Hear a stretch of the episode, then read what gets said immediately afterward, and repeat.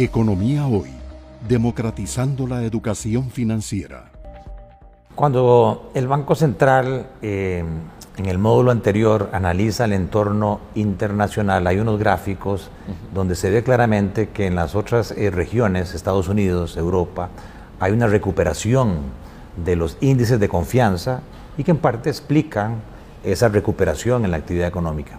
Sin embargo, en el caso de Costa Rica, las encuestas de la Escuela de Estadística de la Universidad de Costa Rica nos siguen mostrando que eh, hay una gran desconfianza en el país. Más del 65% de los consumidores costarricenses siente que no va a estar mejor el próximo año, los próximos dos años.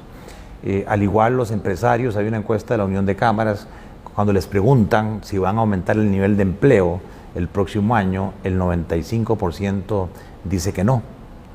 Entonces, desde la perspectiva del Banco Central, ustedes sienten que estos números que ustedes están viendo de una mayor recuperación y que estamos mejor, van a tener algún efecto pronto en el cambio de actitud eh, en cuanto a lo que es confianza del consumidor y de los empresarios.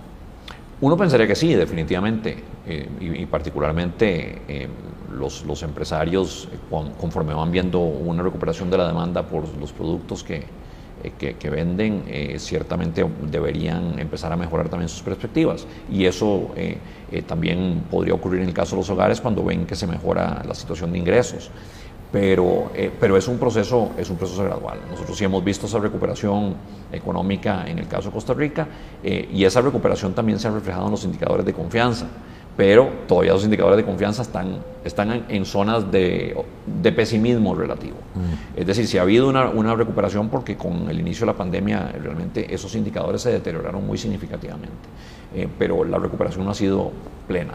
y, y en realidad hemos estado en zona de pesimismo relativo incluso pre-pandemia. Eh, en esto, me parece, eh, un factor fundamental ha sido el tema de las finanzas públicas, lo he dicho en diferentes foros, lo han dicho los mismos encuestados, hay que leer las encuestas.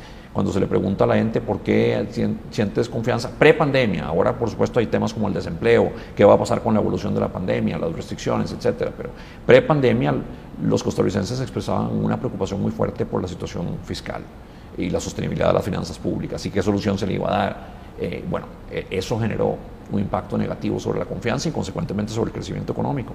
De hecho, el crecimiento económico en Costa Rica se empieza a desacelerar a partir del 2016 y nosotros eh, vemos eso como enteramente ligado al incremento en el déficit fiscal mm. y el incremento sostenido en la deuda. La gente empezaba a asustarse, ¿qué va a pasar con las tasas de interés? ¿Qué va a pasar con la sostenibilidad de, las finanzas públicas? ¿Y esto qué va a implicar para, para la economía costarricense? Y eso generó una desconfianza que, por supuesto, eh, impactó el crecimiento.